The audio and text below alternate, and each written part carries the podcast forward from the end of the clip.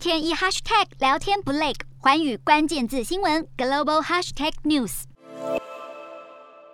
俄罗斯副总理诺瓦克在十九号声明，有越来越多国外企业在银行开设了卢布账户来支付天然气款项。目前，波兰和保加利亚因为拒绝用卢布付款，被俄罗斯切断了天然气供应。芬兰近日也因为相同原因，认为很快就要被俄方断供能源。不过，意大利能源巨擘埃尼集团倒是宣布要开设卢布账户，支付即将到期的天然气款项，向莫斯科当局做出妥协。虽然意大利总理德拉吉强调会支持欧盟制裁俄罗斯能源，但也承认意大利没办法快速摆脱俄国天然气。在意大利努力寻求替代能源时，位在乌克兰的扎波罗热核电厂受到俄罗斯威胁，当地已经被俄军占领。俄国副总理胡斯努林暗示，除非基辅开始向莫斯科支付费用，不然就要切断扎波罗热对乌克兰的供电。基辅目前则回应，扎波罗热核电厂会继续为乌克兰运作。